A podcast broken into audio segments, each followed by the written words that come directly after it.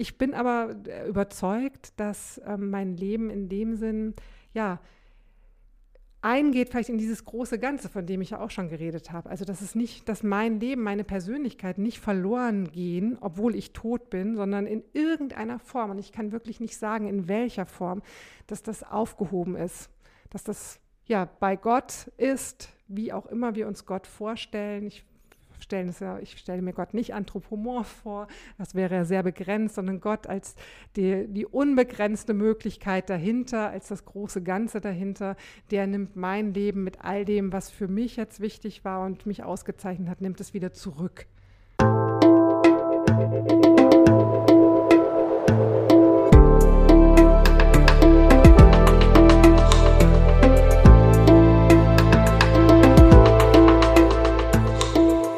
Willkommen bei dir, der Seven Mind Podcast mit Impulsen für ein gutes Leben.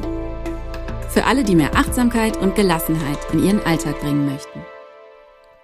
Hi und herzlich willkommen im Seven Mind Podcast. Mein Name ist René Träder und das ist der zweite Teil des Interviews mit der evangelischen Theologin Tanja Griesel. Im ersten Teil hast du sie und ihre Arbeit als Pfarrerin schon persönlich kennengelernt. Wir haben darüber gesprochen, wie Religion und Achtsamkeit zusammenhängen. Ja, und wie ein gutes Leben gelingen kann in diesem Kosmos. Und in dieser Folge hier wird es um den Tod gehen, der ja zum Leben dazugehört, das letzte große Loslassen. Wir lassen das Leben los oder wir lassen geliebte Menschen los. Wie kann das achtsam gelingen und welche Antworten oder welche Ideen gibt uns das Christentum vielleicht dazu? Nochmal herzlich willkommen, Tanja. Ja, schön. Danke, dass ich hier sein darf. Ja, du hast was mitgebracht. Wir werden uns gleich genauer ja. diese Kiste, die Erinnerungskiste deiner Oma angucken. Mhm. Und das ist, glaube ich, kann ein ganz schöner Impuls auch für die Zuhörerinnen und Zuhörer sein, vielleicht sowas für sich auch zu gestalten. Ja, ich werbe immer dafür, für okay. meine Kiste. Gucken wir uns gleich mal genauer an. Die australische Sterbebegleiterin Bronnie Ware hat 2011 ein Buch veröffentlicht, was dann eben auch Bestseller wurde, wo sie geschrieben hat, was Menschen angesichts ihres Todes am meisten bedauern. Hast du eine Idee oder weißt du, was dazu gehört? Ja, ich habe natürlich das Buch gelesen, aber ich kann es sehr gut nachvollziehen. Also die bedauern ja nicht, äh, irgendwie mehr Geld angehäuft zu haben, sondern ähm, die, die Chancen, die sie verpasst haben, das Leben, das sie nicht gelebt haben, etwas äh, nicht getan zu haben, was sie ja jetzt nicht mehr, leider nicht mehr nachholen können. Ja, also genau. Tatsächlich steht Begegnung. an erster Stelle der Wunsch, den Mut gehabt zu haben, mein eigenes Leben zu leben. Hm, ja. So, und jetzt kommen wir mal zu einem Buch von dir. Äh, du hast mal gesagt, du hast eine Protagonistin in deinem Buch, die Maxi. ja. Und du hast mal gesagt, sie ist anders als ich, sehr direkt und frech mhm. und darf vieles, was ich nicht darf. Deswegen kann ich in meinen Krimis eine ganz andere Seite von mir ausleben und selbst mal böse sein. Stimmt. Als Maxi Kaiser darf ich wirklich böse sein und wirklich richtig äh, viele Ecken und Kanten haben. Glaubst du, dass du im Angesicht des Todes bereuen würdest, zu nett gewesen zu sein und nicht böse genug oder frech genug gewesen zu sein im Leben? Hm. Ja, also vielleicht nicht böse und frech, aber es geht in die Richtung. Also mir mich nicht äh, was getraut zu haben, was ich mich hätte eigentlich hätte trauen können. Also nicht ängstlich sein, äh, sondern mutig. Das ist sowas und dann auch vielleicht auch mal frech werden zu dürfen, wenn es, wenn es doch um, um, um etwas wirklich Wichtiges geht und nicht, äh, ja, nur um nicht anzuecken, dann etwas nicht zu tun. Das wäre doch falsch, sich dann gleich zurückzuziehen. Also und, ruhig mal ein bisschen frech sein. Und wenn du von diesem sich was trauen sprichst, meinst du dann eher so kleine Alltäglichkeiten oder meinst du eher was Großes im Leben?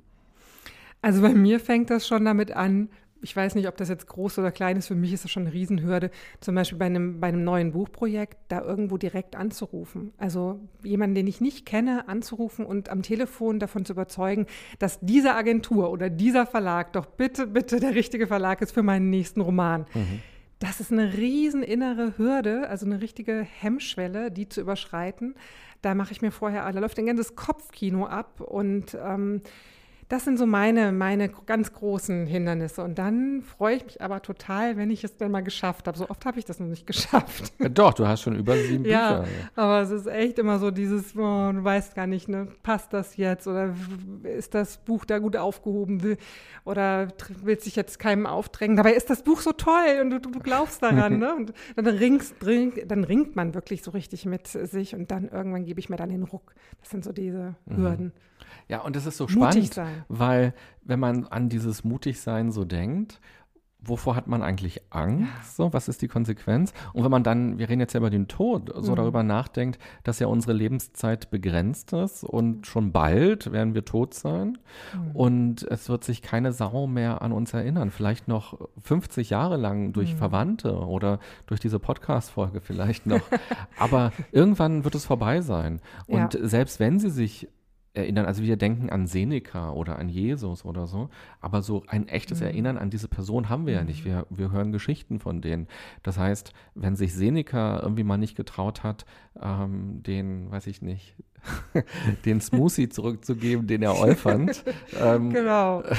Oder seiner Tante zu sagen, ich will dieses Geschenk nicht, dann ist es ja eigentlich schnurzpiep egal. Ähm, er hätte sich das ja ruhig trauen können. Ja. Ähm, was kann man verlieren? Eigentlich kann man ja gar nichts verlieren, weil wir eh alles verlieren. Also könnte man so sehen. Das ist genau meine Einstellung.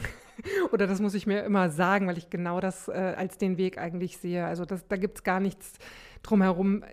Wir haben nichts zu verlieren. Also es hilft nicht. Wir können wirklich da äh, aktiv werden und einen Schritt nach vorne tun und müssen uns da nicht zurückhalten. Also liebe Verlage, wartet auf den Anruf genau, von Tanja. oh.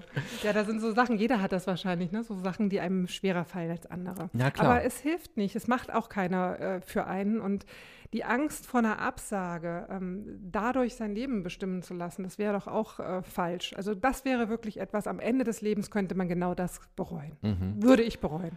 Und man weiß ja nicht, wann ist das Ende des Lebens. Das kann ja gleich schon mhm. sein. Vielleicht überleben wir diese Podcast-Folge aber auch noch. Ähm das wäre schön. Ja, das wäre schön.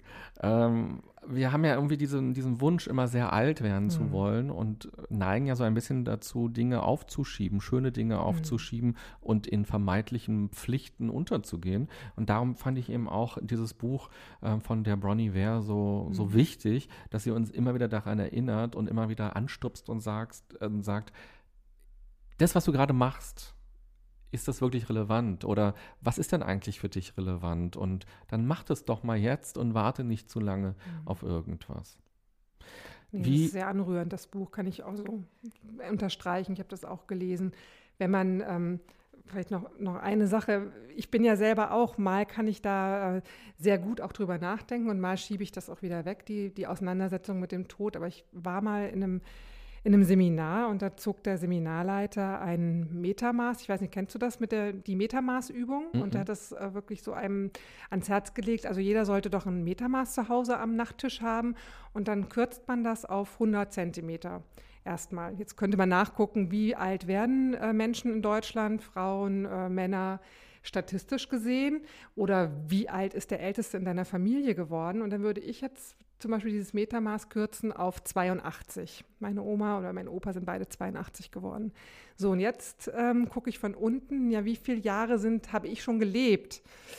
Ah, dann muss ich jetzt von unten meine Jahre, meine Lebensjahre abschneiden. Und dann habe ich eine Spanne, die übrig bleibt von heute, bis ich 82 bin. Das ist ja nur so ein Mittelwert. Das kann natürlich auch schon durch andere Sachen viel schneller äh, vorbei sein.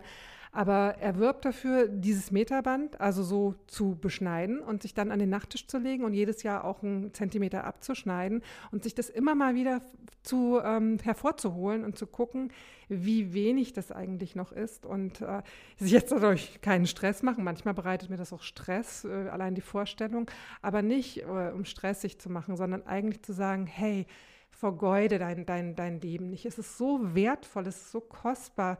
Nutze wirklich oder lebe, nutze es schon wieder gleich, als müsste ich was tun. Eigentlich lebe jeden Augenblick, denn du weißt nicht, wann es vorbei ist. Und vielleicht im optimalen Fall hast du eben noch diese ganze Spanne. Vielleicht ist es natürlich auch noch weniger. Aber finde ich eine sehr drastische Maßnahme, um sich das einfach mal so vom, vom Kopf her auch vorstellen zu können, weil ähm, die andere Sache ist doch die, dass unser Gehirn uns eigentlich suggeriert, wir, wir leben ewig. Also das ist ja eine Form von Unsterblichkeitsgefühl, was wir so haben, weil wir uns das gar nicht vorstellen können, dass das Leben irgendwann mal vorbei ist. Ja, und das würde uns auch wahnsinnig lähmen, wenn wir immer daran denken, wahrscheinlich. Ja, genau. Also, also das ist vielleicht auch ein guter Mechanismus. Evolutionär macht es schon Sinn, sich auch äh, eher stark und sicher zu fühlen, mhm. um sich dann eben auch Dinge zu trauen und nicht immer mit dem Tod zu hadern. Mhm.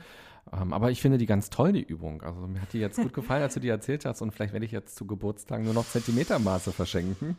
Ja, ich kann da mal mehr, mal weniger gut äh, mit umgehen. Ich fand es aber sehr drastisch und es hat mich seitdem auch immer mal wieder so beschäftigt. Aber eher so, ich versuche es so wirklich positiv zu nehmen, zu sagen, hey, mach was draus. Du weißt nicht, wie lang das ist dein, dein persönliches Maßband.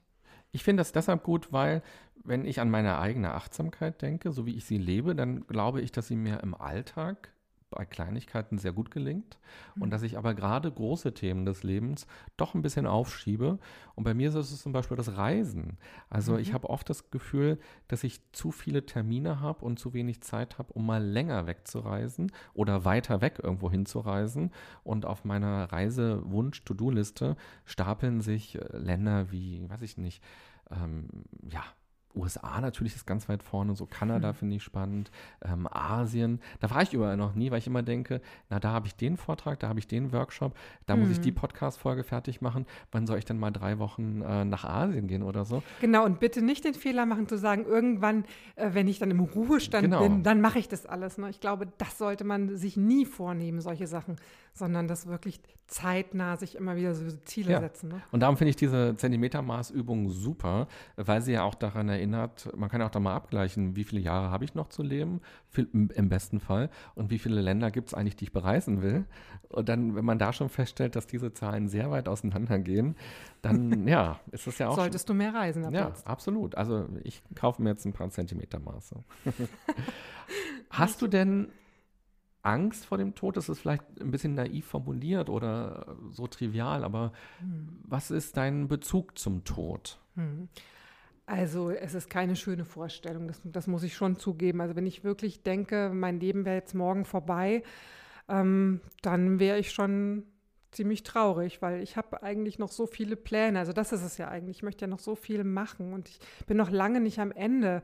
Ich bin noch nicht da, wo ich mal, mal hinkommen äh, möchte. Es ist auch, wie, wie du das mit dem Reisen sagst. Ne? Man hat ja noch so, so viele Sachen auf der inneren Wunschliste.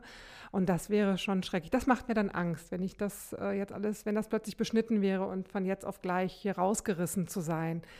Es macht mir nicht so eine Angst, wenn ich jetzt denke, okay, mein Leben, natürlich ist das Leben endlich und das ist auch gut so. Ein Leben kann nicht unendlich dauern. Das heißt also, es ist auch wertvoll, diese Zeit, die ich habe und ich muss sie mit Wert füllen. Und ähm, das macht mir jetzt keine Angst, dass es irgendwann mal vorbei ist, weil ähm, ich mir immer wieder zwischendurch ja auch solche, solche Zeiten gönne, so mir das bewusst zu machen, eigentlich, was ich jetzt, wo ich jetzt stehe im Leben, dann halte ich Rückschau und dann gucke ich auch noch, was möchte ich noch und dann aber auch Dinge loszulassen immer wieder. Und ich finde, ich habe so tolle Beispiele von Menschen, ähm, die ihren letzten Weg so bewusst gehen, da nicht, also die über diese letzten Dinge reden können, die Dinge ähm, selbst in die Hand nehmen und planen und nicht dem, dem Zufall am Ende überlassen. Das finde ich ganz tolle äh, Menschen, die mir dann Vorbild äh, sind. So möchte ich es auch machen. Also sprach mich jetzt eine Frau an auf dem Spaziergang, also ganz unvermittelt. Die habe ich beim Spazierengehen im Wald getroffen und die ist äh, also um einiges älter als ich und die überlegt jetzt, sich in der Wohnung zu verkleinern und sie hat nur einen Sohn und sie hat mich dann gefragt, ja, wie soll ich das jetzt machen? Ich würde auch gerne ähm, schon mal einen Bestatter besuchen. Ich meine, das ist jetzt noch nicht dran für mich, aber vielleicht in zehn Jahren. Also ich bin im letzten Teil meines Lebens und ich möchte gerne wissen, was mit mir danach passiert und ich möchte auch gucken, auf welchem Friedhof ich dann liege und ich möchte es auch nicht meinem Sohn überlassen, denn der ist damit total überfordert. Und ich habe, äh, ich war erstmal so äh, irritiert, aber so positiv irritiert. Ich hätte damit nicht gerechnet. Und dann haben wir darüber geredet und ich habe ja da auch nochmal Mut gemacht. Danke, toll. Also wenn das doch von ihr kommt, warum sollte sie das nicht machen? Ich finde es äh, super, sich Gedanken zu machen und zu sagen, warum sollen das andere entscheiden, wie dieser letzte Lebensabschnitt, wo ich den verbringe. Also sie hat auch überlegt, eben äh, so betreutes Wohnen dann mal später umzuziehen aber auch die Dinge, die, das, die den Tod betreffen. Welcher Friedhof? Welche Form der Bestattung wähle ich? Möchte ich verbrannt werden oder soll es eine Erdbestattung werden? Oder ja, eine Seebestattung? Ich weiß nicht, es gibt ja noch verschiedenste Möglichkeiten, aber das fand ich toll. Denke ich, so möchte ich es auch machen. Wann ist der Termin für dich? mein, wie, mein Termin beim Bestatter? Ja. Na, dann hebe ich mir noch auf. So. Aber ich bin auch schon im zweiten Teil äh, meines Lebens und ich habe zumindest jetzt hier, es gibt ja einen ganz bekannten Berliner Bestatter, den mhm. äh, Erik äh, Wrede. Und der ist, äh, ich weiß nicht, ob der mein Alter ist, aber der ist auch äh, in der Mitte seines Lebens und hat auch seine Beerdigung schon geplant und wirbt auch dafür. Also so genau wie möglich sich darüber Gedanken zu machen, von der Liedauswahl bis zum, bis zum Spruch und natürlich auch Bestattungsform finde ich toll. Ist für mich zum Beispiel auch so ein Beispiel, auch jetzt schon darüber mal hin und wieder nachzudenken. Mhm. Ich mache das auch oft, wenn ich mit meinem Freund spazieren gehe über Friedhöfe. Das liebe ich. Und dann frage ich ihn auch oft so, ja, also willst du eigentlich einen Grabstein, so ein kleiner, ein großer, oder willst du verbrannt werden oder so? Und das sind manchmal auch Gespräche, die sind dann irgendwie mhm. härter oder traurig oder so, aber mich überfordert das auch, wenn ich mir vorstelle, dass er jetzt sterben würde. Mhm. Ich wüsste es gar nicht genau so. Er kommt aus Nordrhein-Westfalen ursprünglich. Will er dann in der Ecke beerdigt werden, wo mhm. auch seine Eltern jetzt leben? Oder will er in Berlin beerdigt werden? Wie würden seine Eltern das eigentlich finden, wenn er in Berlin beerdigt wird? Können die dann gut genug trauern oder wollen sie, dass er in Nordrhein-Westfalen beerdigt mhm. wird? Das sind ja tausend Fragen. Absolut. Und ähm, ja, so. Und deshalb finde ich das ganz wichtig. Hast du schon einen Song, der bei dir laufen soll? Ah, jetzt, äh, jetzt hast du mich wirklich erwischt. Ich habe eigentlich immer mal wieder wechselnde ja. äh, Songs. Aber du hast ja nur eine Beerdigung. Ich habe nur eine Beerdigung, aber da könnte man dann vielleicht mehrere Sachen spielen. Ein Medley. genau, ein Medley. Huch, ich hatte, hatte wirklich, aber jetzt fällt es mir natürlich nicht an, nicht, äh, doch, ich hatte immer, ich hatte immer, hier Comes the Sun ah, von Beatles. Das, hm. ich dachte, Beatles, Beatles, Beatles. Genau, Beatles wären ganz oben äh, auf der Liste mit ein paar Songs, aber oder was Melancholisches. Ja. aber eher nicht, nein, eher was, eher was, was man gar nicht erwartet. Mhm. Müsste ich nochmal na, noch mal nachdenken. Beatles, hier Comes the Sun. Finde ich super. Sehr Überhaupt. Schön. Und wenn es ein Medley Fröhlich. sein soll, dann Medley, ja. Best of Bravo Best 94 of. oder so. Oh ja, das, das wäre nochmal ein ganz neues Gebiet. Best of Beerdigungssongs. Ja. Ja. Bei mir soll es sein von Cat Stevens, If You Want to Sing Out, Sing Out. Das mm. ist aus dem Film Harold and Maud. Und ich liebe den Film und ich Sehr liebe schön. auch die ganze Musik von Cat Stevens. Und ähm, von daher, eigentlich wollte ich diese Folge nur machen, um das einmal öffentlich zu sagen, oh, welcher ich auch ganz Song toll. Also, gespielt werden soll. Super, also Gänsehaut. also wenn das dann läuft, merkt ihr das bitte. Hast du eine Idee, ähm, wie du eine für dich angemessene oder würdige Beerdigung haben würdest wollen? Du hast ja wahrscheinlich schon viele Beerdigungen erlebt. Mhm. Und das Interessante war, wir haben ja ein Vorgespräch gemacht am Telefon mhm. und da hast du so erzählt äh, von den Beerdigungen und dass es so ein schöner, intimer Moment ist für die Familie und dass man beisammenkommt äh, und den ähm, Verstorbenen nochmal würdigt und an den Verstorbenen erinnert. Und als ich das so gehört hatte im Vorgespräch, dachte ich, das klingt so schön, aber ich habe es leider auch schon anders erlebt, mhm. dass ähm, jeder bei seinen Gedanken ist und anstatt ähm, über den Verstorbenen zu sprechen, äh, reden die Leute ähm, auf dem Weg zum Urnengang darüber, ähm, dass sie die Steuererklärung abgehen müssen oder was Frau Merkel letztens gesagt mhm. hat. Also es passiert auch ganz oft so, mhm. dass äh, eine Beerdigung nicht achtsam oder würdevoll stattfindet, sondern dass da irgendwas nebenbei passiert. Mhm. Ja, Also das ist vielleicht ja auch schon wie eine Übersprungshandlung vielleicht, ne, dass man auch wieder zurück ins Leben und dann auch gleich wieder die Lebensthemen äh, bearbeitet und miteinander schwätzt, statt jetzt hier noch weiter achtsam dem Trauerzug zu folgen. Es kann also daher rühren. Andererseits, wenn man hinterher dann denkt an den äh, traditionellen Leichenschmaus, an Kaffee trinken äh, mit, der, mit der Trauergemeinde, da äh, gehen ja auch die Gespräche weiter und das Leben. Also das soll ja auch natürlich schon symbolisieren, jetzt hatten wir den Moment der Trauer, der Trauer, aber wir sind jetzt die, die leben und unser Leben geht weiter. Also es hat auch natürlich durchaus eine Berechtigung, dass man dann auch wieder so Alltagsgespräche führen kann. Aber ähm, ja, die Beerdigung an sich, das ist natürlich schade, wenn, wenn nicht möglich ist, so bei, der, bei einer Trauerfeier diesen Moment zu haben, wo der, wo der Verstorbene nochmal gewürdigt wird und, und wo wirklich auch der mit seiner Persönlichkeit zum, zum Ausdruck kommt. Ich meine, ich kann nicht, das wäre ja auch eine Überforderung, ich kann nicht eine Person, die so viele Jahre hier gelebt hat, in allen Facetten dort besprechen oder, oder würdigen. Ich kann mir nur einzelne Punkte rausnehmen, wo er so anschaulich wird, wie nur möglich und dann andere ihre eigenen Bilder im Kopf plötzlich haben und da so andocken mit ihren eigenen Geschichten. Also ich gebe Beispiele und Möglichkeiten und toll ist es immer, wenn dann hinterher kommt, ah ja, und dann haben so eine Situation, wie Sie beschrieben haben, hatte ich auch mit ihm. Und er war erst neulich, als ich ihn gesehen habe. Und ähm, wenn man dann so an eigenes erinnert wird, ich finde, dann ist, mehr kann man nicht erreichen. Und das sollte aber auch passieren. Also, dass es nicht um XY geht, sondern dass es um eine Person mit einer ganz eigenen Lebensgeschichte und mit einer ganz eigenen Persönlichkeit geht, die hier auch ja, nicht auch, die hier nochmal gewürdigt wird. Und um die, die geht es und um meine Bezüge. Jeder hat ja einen ganz anderen Bezug gehabt zu der verstorbenen Person. Eine engere Bindung oder eine eher lockere. Manche fühlen sich auch eher manche auf dem Dorf auch noch verpflichtet hinzugehen, wenn jemand aus der Dorfgemeinschaft stirbt. Und trotzdem sind die sich ja begegnet auf irgendeine Art und Weise. Und das alles kommt hier nochmal zum Vorschein und, und hat hier nochmal Raum. Und wenn man das schafft, so unterschiedliche Menschen mit ihren unterschiedlichen äh, Überschneidungspunkten zu diesem Verstorbenen äh, zusammenzubringen, dann finde ich das einen ganz wunderbaren äh, Moment. Und das gehört für mich zum Abschied dazu, das zu ermöglichen. Da sollte sich übrigens auch jeder die Mühe machen, das, das hinzukriegen.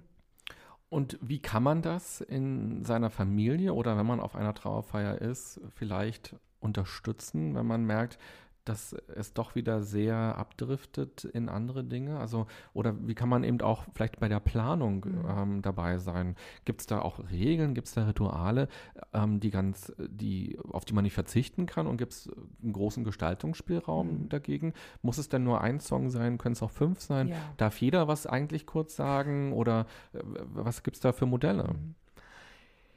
Ähm, da darf ich mich natürlich jetzt nicht für alle so aus dem Fenster lehnen, weil das gibt wirklich von äh, Region zu Region und von Gemeinde zu Gemeinde Unterschiede oder eben auch, man kann ja auch einen Trauerredner engagieren. Es ist ja nicht nur kirchlich, aber also es gibt ja es gibt ja schon eine ganz bunte, äh, bunte Mischung. Aber für mich fängt, äh, fängt die Trauerfeier an im, im Trauergespräch. Also da kann ich ganz viele Wünsche ja auch äußern und ich, ich plädiere auch immer dafür, ähm, das zu tun und möglichst seine eigenen Vorstellungen da auch anzusprechen. Und ich äh, bin auch jemand, ich nehme gerne das auf und versuche das möglich zu machen. Ähm, ich denke, das ist, das ist wichtig. Es soll persönlich werden. Ich meine, ähm, es gibt auch Kollegen, die dann sagen, oh, wir sind doch kein Gemischtwarenladen, ne? kann da nicht jeder kommen und sagen, heute mal dies und morgen äh, das, das habe ich heute nicht im Angebot. Ne? Das, das sehe ich ganz anders. Also ich finde, je persönlicher und direkter Dinge angesprochen werden, desto besser kann ich das äh, aufnehmen und desto schöner oder achtsamer wird dann auch die Trauerfeier ähm, blöd ist, wenn, wenn, äh, wenn man gar nicht, wenn man damit hinterm Berg hält und dann wird das irgendwie so eine 0815-Geschichte und dann denkt man immer, ja, hat weder den Leuten was gegeben, noch war das irgendwie eine Verbindung zu dem, zu dem Toten, um den es doch ging. Und deswegen, also dieses Gespräch im Vorfeld, das war für mich schon immer ähm, eine ganz besondere Zeit, wenn ich in so ein Trauerhaus komme. Dann gucke ich zum Beispiel äh, nicht mehr auf die Uhr. Dann ist nur der Augenblick jetzt wichtig, äh, den ich mir jetzt Zeit nehme für dieses Trauerhaus und finde es auch toll, wenn möglichst viele Leute dann zusammenkommen. Also nicht nur vielleicht die Partner oder Partnerin, sondern auch die, die äh, engsten Freunde oder die engste Familie. Das, ist, das darf auch ruhig ein größerer Kreis werden und wir zusammen überlegen dann, was ist dem Verstorbenen, der Verstorbenen wichtig gewesen, was darf nicht unerwähnt bleiben, was hatte sie aber vielleicht auch für Macken und Ecken, für Ticks, das darf auch vorkommen. Ähm, ich finde, es darf auch in der Trauerfeier mal geschmunzelt oder gelacht werden, wo man denkt, genau so war es und genau das habe ich mit ihr auch erlebt. Ähm, und dafür muss man sich im Vorfeld aber viel Zeit nehmen. Und dann kann so ein Gespräch auch schon ein bisschen länger dauern. Und dann sortiere ich ich lasse das wirken, es geht mir nochmal nach. Ich bin dann ähm, ganz voll mit Eindrücken, schlafe dann ja auch nochmal eine Nacht drüber und dann sortiert sich das zu einem Bild und meistens äh, gibt es ja auch ein Symbol. Ich werbe dafür, dass man sich ein Symbol ähm, sucht oder eben ein Lied oder mehrere Lieder, einen Gedanken, der zu dem Verstorbenen passt und wo ich dann immer wieder so einen Rückbezug herstellen kann. Ja, das ist äh, so, wo es auch so greifbar wird an einer Stelle. Und dann warte ich ab, was passiert. Und dann fügen sich manchmal so Dinge zusammen, die dann möglichst viel, viel Facetten in der Trauerfeier anbieten und dass dann auch spürbar wird, dass man, ähm, dass es eben um die Person geht, die hier, die hier verstorben ist und nicht, dass diese gleiche Predigt dann eine Stunde später wieder gehalten werden könnte bei dem nächsten, der gestorben ist. Also das wäre echt traurig. Und was heißt Symbol suchen? Du suchst dir ein Symbol oder die Angehörigen? Die Angehörigen. Oder manchmal hat man ja auch schon irgendwas, was einen begleitet hat. Entweder hat das mit dem Beruf zu tun oder aber äh, man hat sich selber schon äh, Gedanken gemacht, was das sein könnte. Also ich hatte zum Beispiel mal einen Taubenzüchter beerdigt und natürlich lag dann ganz klar, die Taube ist ja auch ein christliches Symbol und natürlich habe ich dann äh, meine Ansprache äh, immer wieder auf die Taube als Symbol bezogen und war dann aber auch immer so ganz nah an dem Menschen, der wirklich sein Leben für die Tauben gegeben hat. Mhm. Was könnte denn dein Symbol sein? Mm, das, das Schreiben, das ja, Sch Schreiben das ist ein, ein, ein Buch. Das, das Buch, was äh, dann am Ende zugeschlagen wird. mein, mein Lebensbuch. Das geht dann zu, das letzte Kapitel. Bin ich auch sehr gespannt, was darin dann geschrieben wird. Und dann wird es zugeklappt und ich hoffe, dass andere dieses Buch in Ehren halten. Mhm. Als du jetzt gerade erzählt hast, habe ich das Wort Trauerhaus zum ersten Mal gehört. Mhm. Ähm, ich weiß nicht, ob das vielleicht so ein Dorf-Stadt-Gefälle auch an der Stelle ist. Ähm, Sterben ist ja häufig in unserer Zeit, zumindest ist das so mein Eindruck, was sehr Anonymes, mhm. was in Krankenhäusern passiert, was in Altenheimen passiert. Und ähm, die Kinder sind kilometerweit entfernt in einem anderen Ort oder vielleicht hat man auch gar keinen Kontakt mehr so miteinander, weil Familien haben ja oft auch Dramen, ähm, die dann auch nicht aufgearbeitet werden. Ähm, und das, also ich finde die Vorstellung sehr schön, dass es so dieses Haus gibt, wo dann all die Menschen, die dieser Mensch im Laufe des Lebens um sich hatte, irgendwie kommen und dass das ein gemeinsames Gespräch bewirkt und ein gemeinsames Gestalten auch der Trauerfeier. Wie häufig kommt sowas vor? Und wie erlebst du, du lebst jetzt ja in Berlin auch. Mhm. Hast du das da auch? Hm. Also für Berlin kann ich nicht sprechen, da weiß ich nicht, wie das aussieht, aber du hast natürlich vollkommen recht. Es wird sehr anonym gestorben und sehr institutionalisiert gestorben, denn äh, ich habe jetzt nicht die ganz genauen Zahlen, aber es war immer so 50 Prozent im Krankenhaus, 30 in Heimen und wirklich nur der Rest teilt, also 20 Prozent, die zu Hause sterben. Und das ist natürlich schon mal ein ganz anderer Rahmen, der dann gesetzt ist. Und ähm, ja, ich komme aus einem sehr traditionellen äh, Bezug. Im, Im, Dorf ist es natürlich noch was ganz anderes, aber auch da wird kaum noch zu Hause gestorben.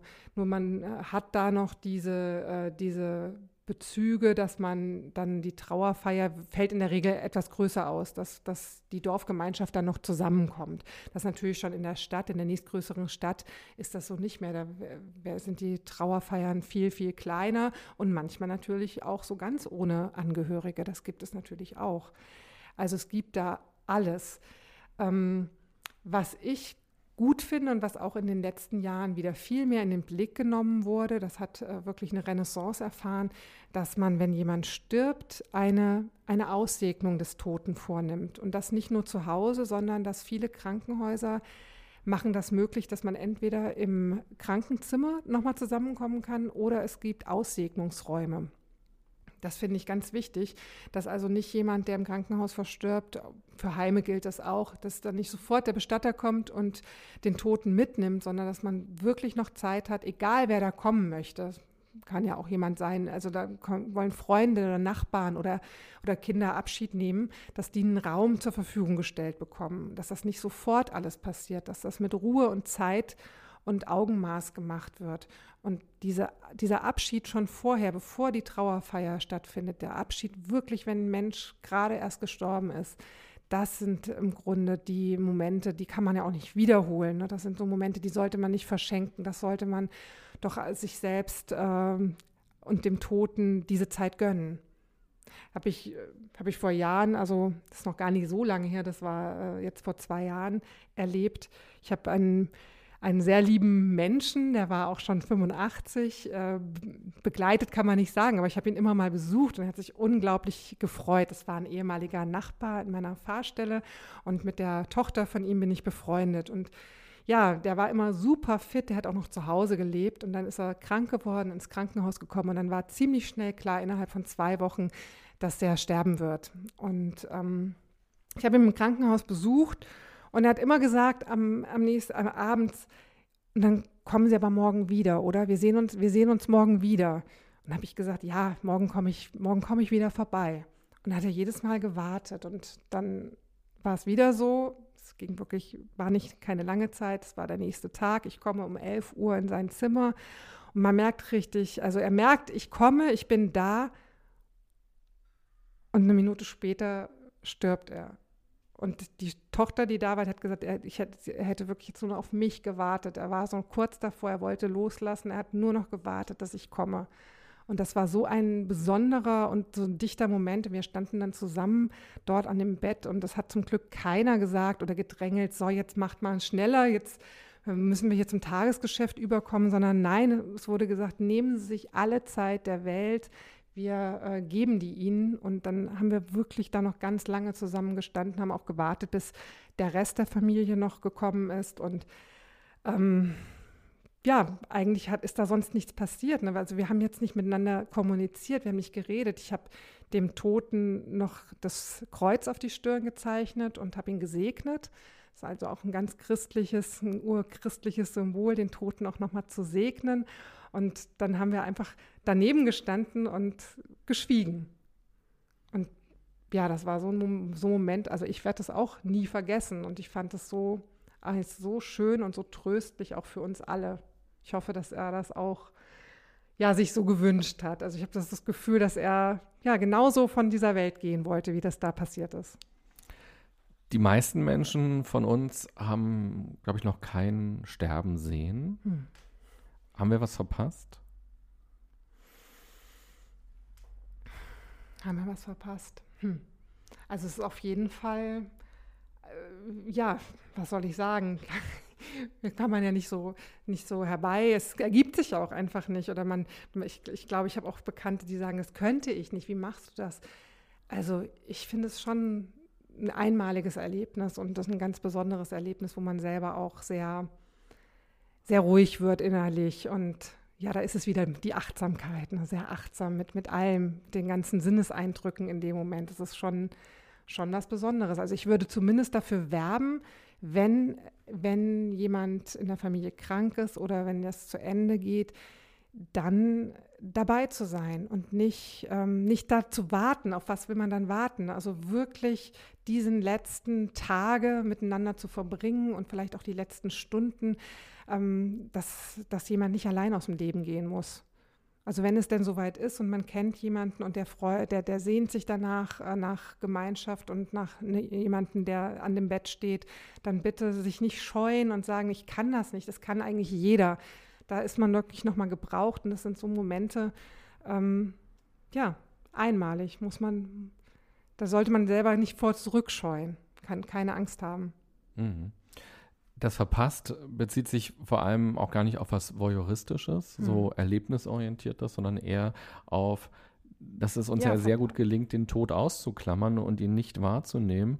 Und auch unser voller Terminkalender erlaubt es uns ja nicht, zu der Oma hinzureisen, genau. die im Sterben liegt oder wo wir wissen, dass die schon sehr alt ist.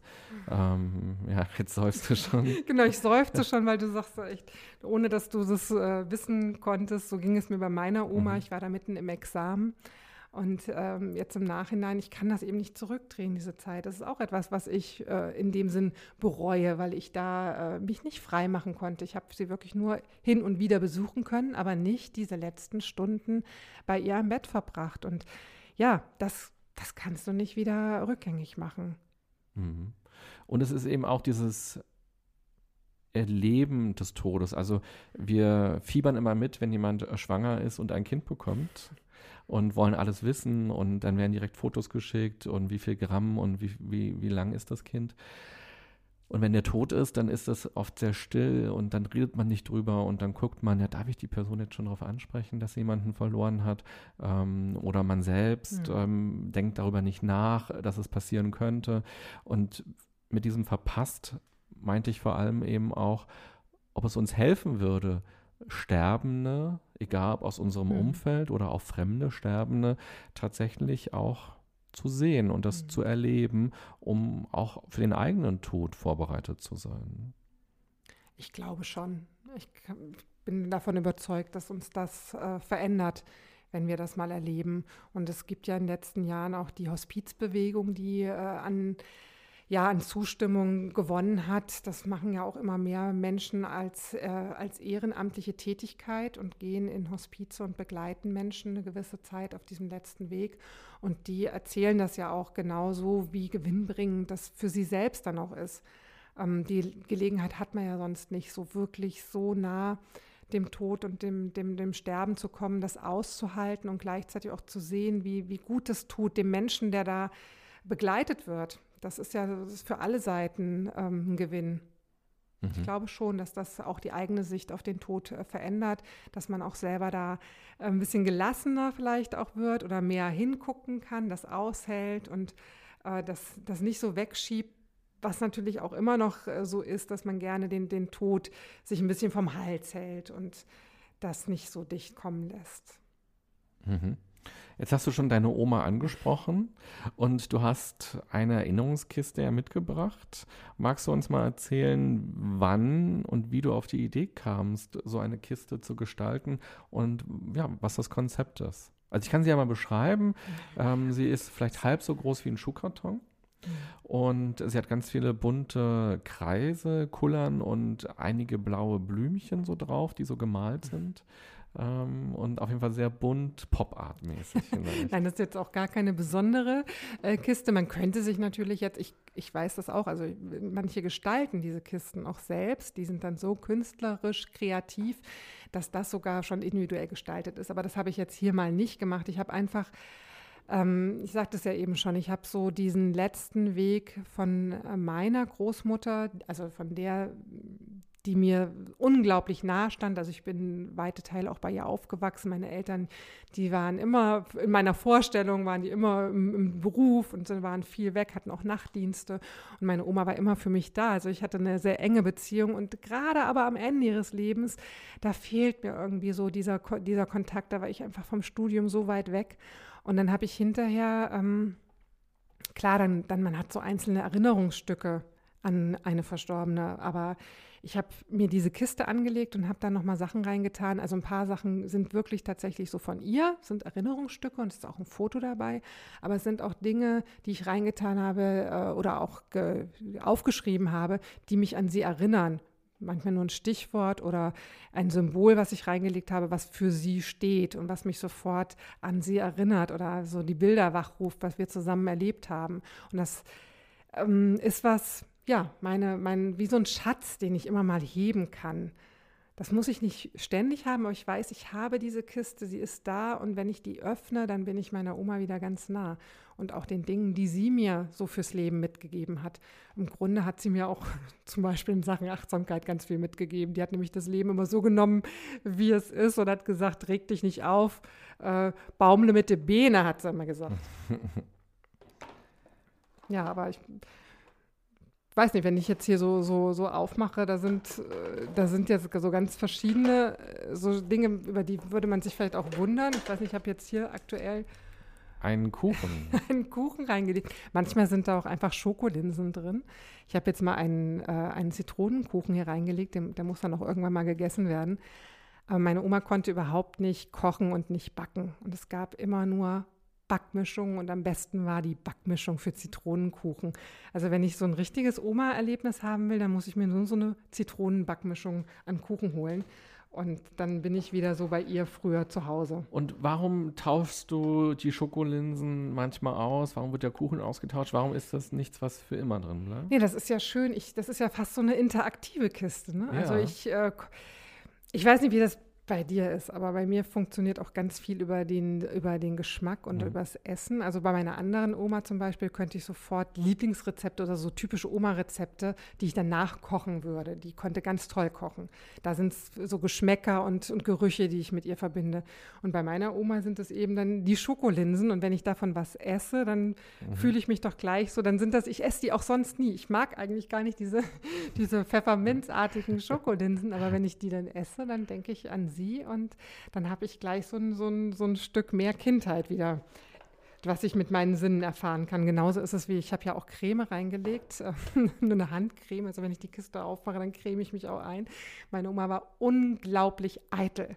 Es war echt, ich kenne keine Person, die in hohem Alter noch so eitel war wie meine Oma. Die ist also bis 80-jährig noch in Stöckelschuhen zum Einkaufen und äh, Faltencreme äh, aus der Apotheke. Also die hatte auch wirklich solche Schrulligkeiten, die finde ich so, äh, so toll und da erinnere ich mich auch gerne dran. Deswegen ist da auch Creme drin. Mhm. Und wenn ich die Kiste aufmache, erinnere ich mich mal wieder dran, ach, creme dich doch mal wieder ein. Du machst das eigentlich immer viel zu selten. Aber sind, sind eher so Sachen oder ähm, meine Oma hat gerne gemalt. Da habe ich ein, ein, ein, ein, kleines Ölgemälde von ihr hier drin. Mhm. Und natürlich auch ein Bild von ihr und mhm. mir. Mhm. Und das ist, finde ich, auch für mich selber, man muss, das ist ja was ganz Individuelles. Man selbst entscheidet, ja, möchte ich, äh, möchte ich so eine Box und was soll da drin sein? Und ich habe das zum Beispiel mit äh, Kindern und Konfirmanden manchmal gemacht, äh, solche Boxen äh, gestaltet für ja, auch gerade wenn es um das Thema Tod ging, also für Menschen, die sie gehen mu lassen mussten. Die machen ja manchmal schon in dem Alter äh, die ersten Erfahrungen mit dem Tod. Und dann können, können die natürlich hier so ganz kreativ sich austoben und können äh, das nochmal, können das aus allen möglichen Materialien gestalten, so einen Innenraum gestalten, Figuren gestalten oder Geschichten äh, erzählen, ähm, aufschreiben und da reinlegen. Oder ganz beliebt sind auch nochmal Briefe reinzulegen in diese Box, Briefe, die man selbst an die Verstorbenen schreibt. Also da sind eigentlich gar keine Grenzen gesetzt. Das darf jeder so machen, wie er mag. Ganz, ganz toll. Also wirklich vielen Dank, ja, dass du uns diese Idee vorstellst. Ich werbe immer dafür. Also macht euch so kleine Erinnerungskisten. Muss gar nicht groß oder viel sein, ne, sondern einfach so ein paar Dinge und jedes Mal, wenn man, wenn man wieder was anderes da auspackt, man muss ja auch nicht immer alles auspacken, dann ist es nur so ein, eine kleine Erinnerung, die wiederkommt. Und schon ist man so ganz nah an der Person Dran. Ja, es ist schön, auch dich dabei zu erleben, wie du es erzählst, auch dich dabei zu sehen. Ich, vielleicht überträgt sich das auch so auf die Stimme, so beim, beim Zuhören jetzt, weil auch der Tod oder der Verlust nicht jetzt nur negativ ist mhm. und nur bedauert wird und oh je, ich war nicht dabei oder oh je, sie ist weg und jetzt ist sie aus dem Leben raus, mhm. sondern eben diese Erinnerungen aufgefrischt werden und auch dieses Interaktive mag ich sehr gerne und auch, dass du dann die Creme benutzt und ähm, dann riecht es danach oder du isst diese Pfefferminzlinsen. Also ich finde es ganz, ganz toll. ja, vielen Dank. Ja, es ist kein Mausoleum oder so, oder ja. kein, keine Museumsstücke, ne? Genau, es ist nicht so ein Schrein. Ja, und ich, ich finde auch, ich habe jetzt mal irgendwo gelesen, dass jemand geschrieben hat, der sich mit Tod auseinandergesetzt hat, ja, wir sind ja nur so betroffen, also aus Selbstmitleid. Ne? Wir stehen dann so am Grab und bemitleiden uns selbst, weil, weil, weil wir endlich sind. Ne? Natürlich äh, kommt uns der Tod so nah, dass wir an unsere Endlichkeit erinnert sind und das macht ja auch traurig oder oder noch mehr. Also das ist, ist nicht schön, aber das wäre mir jetzt zu wenig als Erklärung oder als Beschreibung, was, was da abgeht, sondern es ist ja auch wirklich, es geht ja auch um diesen Menschen, der nicht mehr da ist. Und das ist ja eine Wunde oder eine, eine Leerstelle, das wird nicht mehr gefüllt werden. Und ähm, damit müssen wir ja auch klarkommen. Und ähm, es ist zu wenig zu sagen, ja, wir kommen nur mit unserer Endlichkeit nicht klar, sondern dieser Mensch fehlt ja auch wirklich. Ja, ich glaube auch, dass ähm, auch gerade wenn Kinder sterben oder wenn Menschen auch jung mhm. sterben, ähm, dass man auch da vielleicht nochmal in besonderer Weise auch den Verlust des Lebens für die Person selbst so empfinden mhm. kann. Also die Person, die rausgerissen wurde aus dem Leben, die vielleicht auch noch Träume, Wünsche hatte. Auch ja. jemand, der 82 ist, kann auch Träume und Wünsche noch haben. Oder einfach, ähm, wenn, wenn die Person es liebt, Erdbeereis zu essen, dann wird sie das einfach nie wieder tun können. Und allein das kann schon auch traurig machen, mhm. wenn man mhm. sich vorstellt, Mensch, meine Oma wird nie wieder auf dem Balkon sitzen können und die Sonne genießen können. So, dieses Leben ist jetzt vorbei. Mhm. Aber gerade wenn eben Leute jung sterben, was auch immer jung eben in der eigenen Wahrnehmung dann ist, so, mhm. ähm, kann das, glaube ich, auch noch mal ganz weit weg sein von dem eigenen Verlust. Ich habe jemanden verloren oder ich werde mal sterben, sondern mhm. eben auch diese Person ähm, hat das Leben verloren und hat ganz viel verloren. Zum Beispiel, wir leben ja in Berlin. Ähm, und es passieren ja ganz viele ähm, Unfälle, wo mhm. Menschen sterben. Und es sind ja häufig auch junge Menschen, die auf den Fahrrädern zum Beispiel sterben. Und ähm, das, ähm, nun bin ich auch Fahrradfahrer, da kann man wieder sagen, okay, da kommt deine egoistische Selbstsicht wieder durch. Auch du könntest als Fahrradfahrer ums Leben kommen. Aber ich stelle mir oft vor, die sind so losgerade zur Uni oder zur mhm. Arbeit oder so und ähm, ja, haben ihre Einkaufsliste noch irgendwie am Kühlschrank hängen und ihre Theaterkarten für nächste Woche. Und äh, plötzlich ähm, werden sie beim Rechtsabbiegen ähm, umgefahren. Und alles das, was ihnen wichtig war, was ihnen, was sie vorhatten, die, die ganzen zwischenmenschlichen Beziehungen, die ganzen Netzwerke, die sie so leben, ähm, auf einmal verändert sich das alles und ist mhm. nicht mehr da.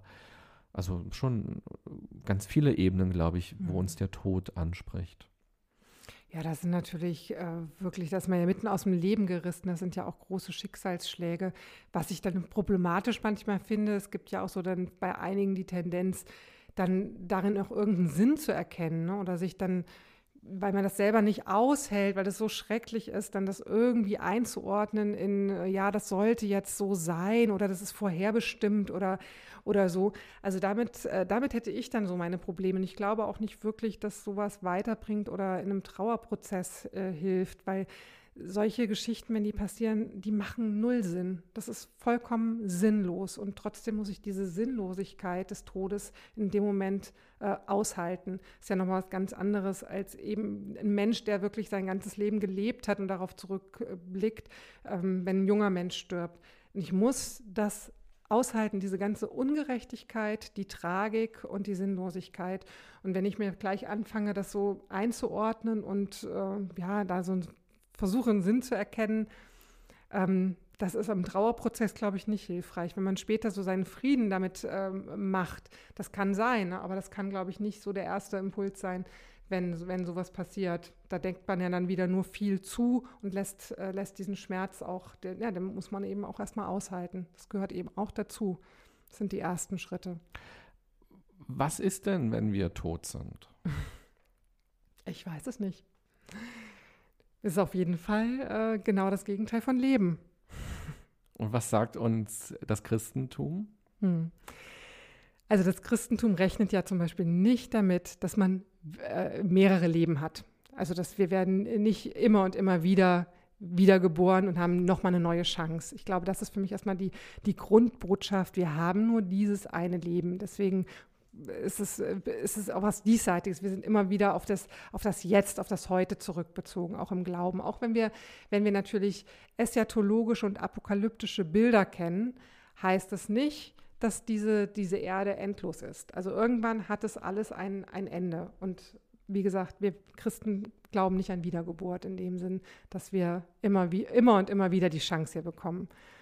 Was genau nach dem Tod kommt, da äh, kann ich, kann ich mich gar nicht festlegen. Die Bibel redet da auch nur übrigens in Bildern davon. Das wird da auch nicht so konkret, dass ich jetzt sagen könnte, das sind Bilder, die sind vor 2000 Jahren in einem ganz anderen äh, Erfahrungs- äh, und, und, Kulturkontext, äh, einem ganz anderen Horizont entstanden. Ne? Also da bewegen wir uns auf ganz, ganz dünnem Eis.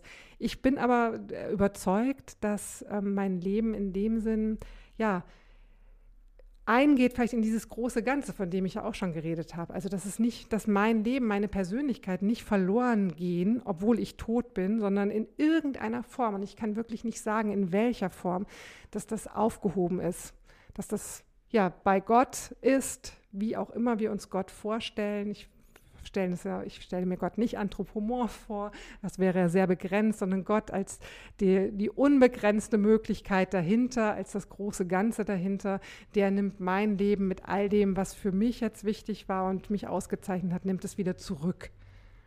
Das, da bin ich im Glauben von überzeugt, dass das so ist. Ich glaube nicht daran, dass wir körperlich noch einmal die Chance haben, von vorne zu beginnen. Aber was ist das mit dem Paradies? Jetzt spielst du auf das, ja, es gab ja am Anfang auch schon ein Paradies. Ne? Das, Gott hat ja diese Welt paradiesisch geschaffen, dann den Menschen, weil er sich nicht an die Regeln gehalten hat, vertrieben und in die Welt hinausgeschickt. Ne? Mhm. Ne? Und am Ende der Zeiten, so sagen es die eschatologischen Texte, wird wieder ein Paradies sein. Ne? Aber wie dieses Paradies, in welcher Form das Paradies jetzt ausfällt, wie gesagt, das sind alte, alte Bilder, sind, sind Metaphern. Es, sind, es, es stellt uns etwas vor Augen, eine Welt, in der das Leid ein Ende hat, in der das Unrecht ein Ende hat, in der ja, der große Frieden herrscht. So muss man sich das vorstellen. Und das habe ich zum Beispiel auch, wenn ich, wie, wie ich eben schon gesagt habe, davon ausgehe, dass mein Leben aufgehoben ist in diesem großen Frieden, der, der am Ende steht. Mhm. Ich, ich sehe nicht eine Welt vor mir ähm, mit, mit Menschen und, und Beziehungen, so wie, wie wir das jetzt schon mal erlebt haben. Also ich habe in Vorbereitung auf unser Gespräch auch noch mal in die Bibel geguckt und ähm, gefunden, dass im, im Ersten Testament es sogar so dargestellt wurde, dass der Tod eigentlich als Strafe auf den Sündenfall folgt. Also ja. es gibt halt dieses Zitat, dann gebot Gott, der Herr, dem Menschen, von allen Bäumen des Garten darfst du essen, doch vom Baum der Erkenntnis, von Gut und Böse darfst du nicht essen, denn sobald du davon isst, wirst du sterben. Und die Interpretation lautet quasi, Adam und Eva haben äh, den Apfel gegessen und sie sind aus dem Paradies vertrieben worden und der Tod kam über die Menschen. Genau. Ja, aber jetzt haben wir das Zweite Testament und mit Jesus ist ja diese Verbindung in dem Sinn wieder gekittet worden. Also mhm. der hat das ja im Grunde für alle Menschen wieder aufgehoben und äh, das zu einem guten Abschluss gebracht. Man sagt ja auch, Jesus ist der neue Adam. Er hat das diesen, ist ja auch im Grunde also über diese, allein über diese Geschichte, da äh, kann man ein Pro-Seminar zu besuchen oder am besten noch eine ganze Hausarbeit schreiben. Also was da für, für Bilder und Gedanken eben drinstecken, das ist ja schon allein ganz vielfältig. Und ähm, ob das nicht auch genau so hat passieren müssen, ne, dass der Mensch eben aus diesem Garten, aus diesem Schutzraum vertrieben wurde, um eben auch wirklich erwachsen werden zu können, um selbstständig handeln zu können, eben um nicht eine Marionette Gottes zu sein, sondern auf eigenen Beinen zu stehen und eigene Entscheidungen zu treffen. Also ist sehr notwendigerweise, dass der, dass der Mensch sich nicht an dieses Gebot gehalten hat. Ähm, mit Jesus ist eben da etwas zum Abschluss gekommen und wieder, wieder zu einem Frieden gekommen. Und von daher ist es immer schwierig, so einzelne Bausteine rauszunehmen. Jetzt, wenn man so einen großen dogmatischen äh, ähm, ja, Bogen spannen möchte, das ist dann, das ist dann immer sehr kleinteilig. Mhm. Also Je der Tod Jesu nimmt quasi die Sünden von uns allen auf, so der Gedanke, sodass wir also auch wieder die Chance haben, ins Paradies zurückzukehren ins Paradies zurückzukehren, zumindest äh, mit Gott wieder, wieder Gemeinschaft zu haben. Ne? Mhm. Wenn, wenn das das Bild ist, dann ist die Gemeinschaft ist wieder hergestellt, die ist wieder gekittet, denn äh, Jesus hat das für uns erledigt. Und ja, da ist jetzt wieder die, die Verbindung ist, ist wiederhergestellt. Mhm. Okay, dann noch, noch anders gefragt. ja, ich weiß, du versuchst mich hier zu greifen und ich winde mich noch, aber probier's bitte nochmal. Wenn du tot bist, bist du dann einfach weg? Ich bin in dieser, in dieser, in diesem Raum, in dem, in diesem göttlichen Raum. Ich bin und, bei Gott, ich bin bei Gott so. Und so, ich bin, wir, wir, wir haben ja als Christen, wir sagen das auch in Bildern wieder, ne? Wir sind in Gottes Hand, wir sind bei Gott. Und da, davon bin ich auch überzeugt. Ich kann dir natürlich nicht sagen, wie dieses bei Gott sein äh, aussehen wird. Ne? Nur, dass ich weiß, dass ich aufgehoben bin in seiner, äh, bei ihm wie in einer Hand, die mich hält. Mhm. Ne, das sind ja immer so, ich finde es eigentlich schön, dass das Christentum da so tolle, viele Bilder für hat. Ähm, man darf sie nur nicht missverstehen, als wäre es jetzt so eins zu eins das, was man sich danach also vor, vorzustellen hat, sondern es geht ja auf dieser Gefühlsebene. Ich fühle mich bei ihm danach aufgehoben. Ich gehe nicht ins Nichts ein, sondern mein Leben wird von ihm bewahrt, in irgendeiner Art und Weise. Klar, aber es gibt ja auch diese wunderbaren Gemälde, wo das Paradies dargestellt mhm. wird oder wo der Übergang vom Tod zum oder vom Leben zum Tod dargestellt wird. Und ähm, diese Bilder sind ja irgendwie auch in uns oder in Filmen wird es ja auch transportiert, so der Engel, ähm, dass Leute als Schutzengel dann irgendwie so zurückkommen. Das sind ja alles Bilder, mit denen wir irgendwie so aufwachsen ähm, oder wir sitzen auf irgendeiner Wolke und treffen dann die Leute wieder. Wie ist denn das, wenn du sagst, ich bin bei Gott, wenn ich tot bin? Wirst du dann deine Oma dort auch begegnen können? Oder gibt es so eine, einen Kontakt, eine, ja, eine Begegnung dann auch gar nicht mehr? Nein, das, das glaube ich nicht, dass ich ihr äh, begegnen werde, weil ähm, dieses Sein, dieses neue Sein, was äh, uns dann geschenkt wird, ist nicht vorstellbar oder nicht vergleichbar mit diesem Sein, was wir jetzt hier leben. Sonst wäre es ja wieder nur die Fortsetzung dessen, was wir hier schon haben. Also ähm, da, nee, da kann ich jetzt gerade nicht mitgehen. Und die anderen, was du sagst, diese, diese Vorstellungen, die uns immer wieder in, in, im Film und sonst überall begegnen in der Gesellschaft, die sind natürlich geprägt von unseren wunderschönen mittelalterlichen Darstellungen. Die haben natürlich die ganzen Geschichten der Bibel wunderbar ausgeschmückt und zu Bildern gemacht, die heute auch noch sehr, sehr klar und deutlich uns vor Augen sind. Das sind nämlich dann die, die ähm, Engelchen, die Speckigen und den Heiligenschein und den Flügelchen. Und das ähm, hatte seine Zeit und das war auch eine, eine, eine Form von äh, eine Kunst. Aber es sagt ja jetzt noch nicht viel darüber aus, so wird es jetzt aussehen. Das haben sich nur Menschen dieser Zeit, dieser Epoche so vorgestellt, beziehungsweise Geschichten bebildert. Mhm da muss man auch die Grenzen aufzeigen. Es macht sich natürlich immer toll in, in Filmen, die Engelsflügel und, und anderes. Nur dabei können Engel, ja, würde ich sagen, können ganz, ganz andere Gestalten haben oder ganz andere, auf ganz anderen Ebenen uns begegnen. Ja, na und es erscheint, also ich meine, ich gucke ja da auch so ein bisschen aus der psychologischen Sicht drauf. Es erscheint mir ja auch als eine Form der Verarbeitung oder des Verstehens mhm. und vielleicht ja. auch die Problematik von uns Menschen, eben andere wirklich loslassen zu können. Und also, ja, Menschen sind verstorben und dieser Schmerz ist in uns und die Vorstellung, dass diese Person aber als Schutzengel mit dabei ist und mich im Leben begleitet, ist ja vielleicht auch eine sehr ähm, heilsame Vorstellung erst einmal, weil dieses, wenn ich dich gerade gefragt habe, bist du einfach weg, wenn du tot bist, ist ja vielleicht auch dramatisch, wenn man sich das so vorstellt. Da entsteht ja vielleicht auch ein Gefühl von Sinnlosigkeit. Möglicherweise, dass man sagt, oh Gott, äh, wofür mache ich denn den ganzen Scheiß, wenn ich dann mhm. äh, einfach so weg bin, wenn es das so war. Ja, genau, ja, ja.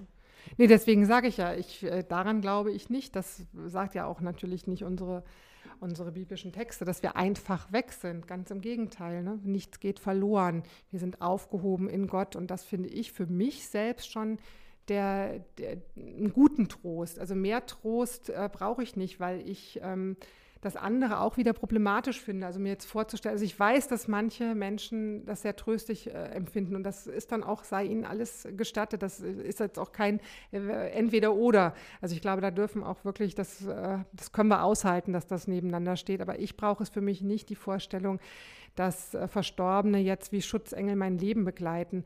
Ähm, es führt mich vielleicht auch wieder in ganz neue äh, Sackgassen auch. Also jetzt mich persönlich, weil wenn ich dann nämlich Dinge erlebe, wo die, die bescheuert waren oder wenn mir schlimme Sachen passieren, denke ich, ja, wo war denn jetzt mein Schutzengel? Warum hat er denn nicht besser auf mich aufgepasst? Also ich mute denen dann auch ganz schön viel zu und gebe auch wieder Verantwortung an die ab. Und ähm, so bin ich jetzt zum Beispiel nicht gestrickt. Also da, da ticke ich dann anders. Das, das wäre für mich kein tragfähiges Bild. Und es ist, bleibt ein Bild. Ne? Mhm. Es bleiben alles Bilder bleiben Hilfsmittel, um das äh, für uns erträglicher zu machen. Aber zu sagen, dass, dass Gott und er allein ist, äh, also er ist ja etwas, über das können wir uns mit unserem menschlichen Verstand ja gar nicht denken, was da für Möglichkeiten da, da sind und was, was da wirklich passiert mit uns. Ne? Das bleibt ja meinem menschlichen Verstand letztlich verborgen. Deswegen können wir immer nur annähernd davon reden und eben nur in Bildern ohne dass wir die Wahrheit da gepachtet hätten und sagen, so ist es jetzt aber. Also das, das überlasse ich ihm, gebe es wirklich ab in einem, in einem guten Grundvertrauen, dass es gut werden wird. Also davor muss ich mich nicht ängstigen. Es wird gut werden, denn er hat es so äh, in der Hand. Er nimmt es zu, bringt das, nimmt mein Leben auf, er bringt das zu einem guten Ende. Darauf kann ich äh, vertrauen. Deswegen, da muss ich mir keine Sorgen machen. Das kann ich schon mal loslassen, also diese Sorge darum. Also ich werbe eigentlich dafür, dann immer mehr im Diesseits zu bleiben und sich nicht zu sehr mit dem Jenseits zu beschäftigen und das nicht zu konkret auszugestalten, weil da begeben wir uns auf Glatteis. Also da geht uns auch wieder, glaube ich, hier ganz viel verloren, wenn wir dann denken, das könnte uns, es gab ja auch mal Zeiten, da, wurde, da wurden Bilder ja auch den Menschen vorgestellt, um sie zu vertrösten. Ja, dann wird alles besser. Da ist das der Ausgleich für das, was du jetzt erlebst. Dann, dann hat es ein Ende. Es wird alles äh, dann kompensiert. Ne? Das ist aber doch eine falsche Vertröstung. Ne? Ich muss doch auch sehen, dass ich, dass ich diese, dass ich im, im Hier und Jetzt mein Leben mit diesem Wissen um meine Endlichkeit gestaltet kriege und damit meinen Frieden mache, dass ich irgendwann nicht mehr existiere. Das ist ja eigentlich der perfekte Brückenschlag von Folge 1 zu Folge 2. Ehrlich? Also Achtsamkeit, über das Leben haben wir in der ersten Folge gesprochen, ungefähr eine Stunde und jetzt ist auch schon eine Stunde vergangen. Und wir haben eine Stunde über den Tod gesprochen und wir haben, glaube ich, ganz viele wichtige Themen angesprochen. Ich glaube auch, das müssen die Zuhörerinnen und Zuhörer entscheiden, eine Tiefe, glaube ich, auch erreicht, die man so in so kurzer Zeit vielleicht auch erreichen kann. Du hast eine ganz tolle, ähm, ja, eine ganz tolle Praktik, Praxis vorgestellt mit der Erinnerungsbox, ähm, wie man eben auch die Erinnerung wach halten kann und lebendig halten kann an eine Person.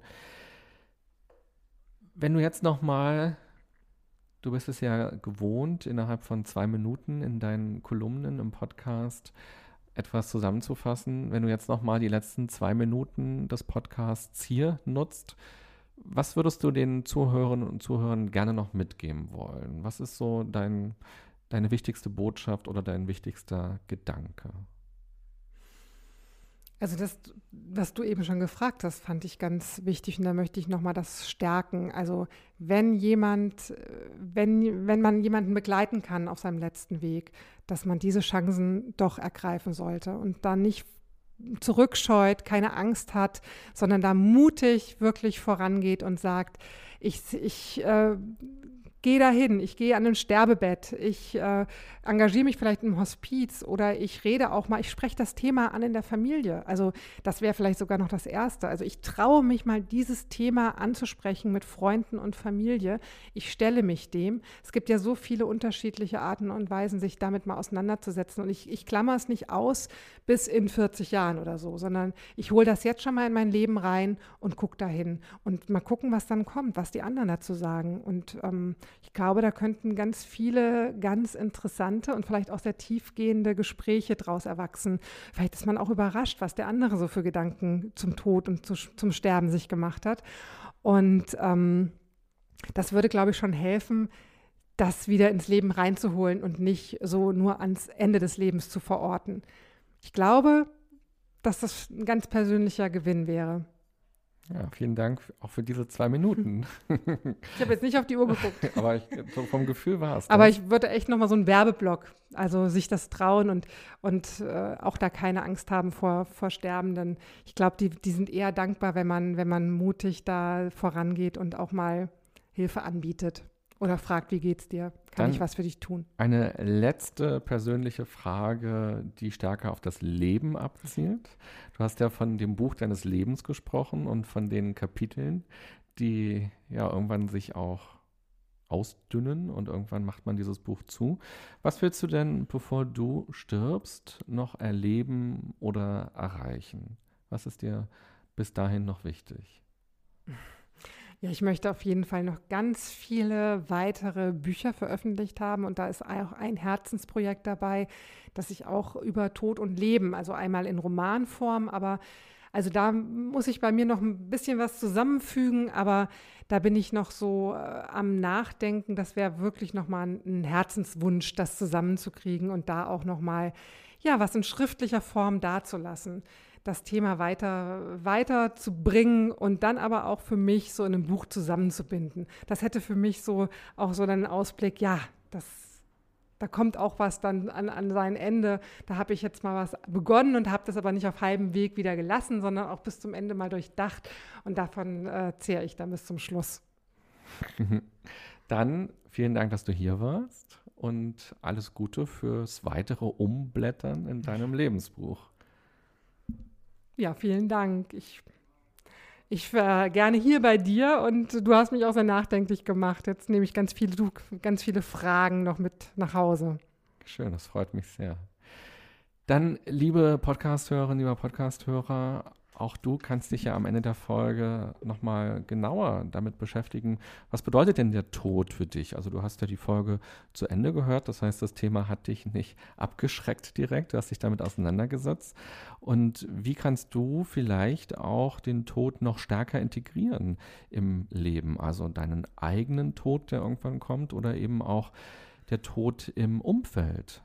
Wie kannst du darüber sprechen? Wie kannst du mit anderen darüber auch ins Gespräch kommen? Und wie kannst du darüber achtsam nachdenken?